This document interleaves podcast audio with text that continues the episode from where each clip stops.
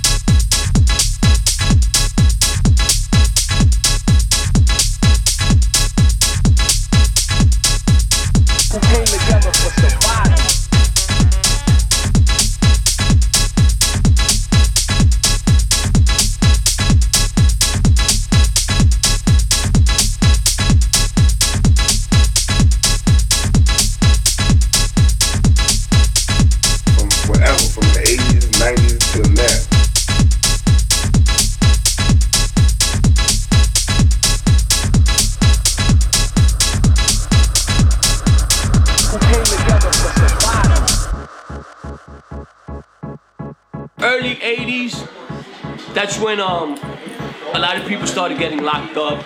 Drugs came into play. People started getting involved with drugs using and selling. So independently people started getting arrested. Been here all my life and the assassinators were mainly right in my area 49th street was like the hot block. Everything went on on 49th street as far as drugs shooting stabbing clubs everything went on on 49th street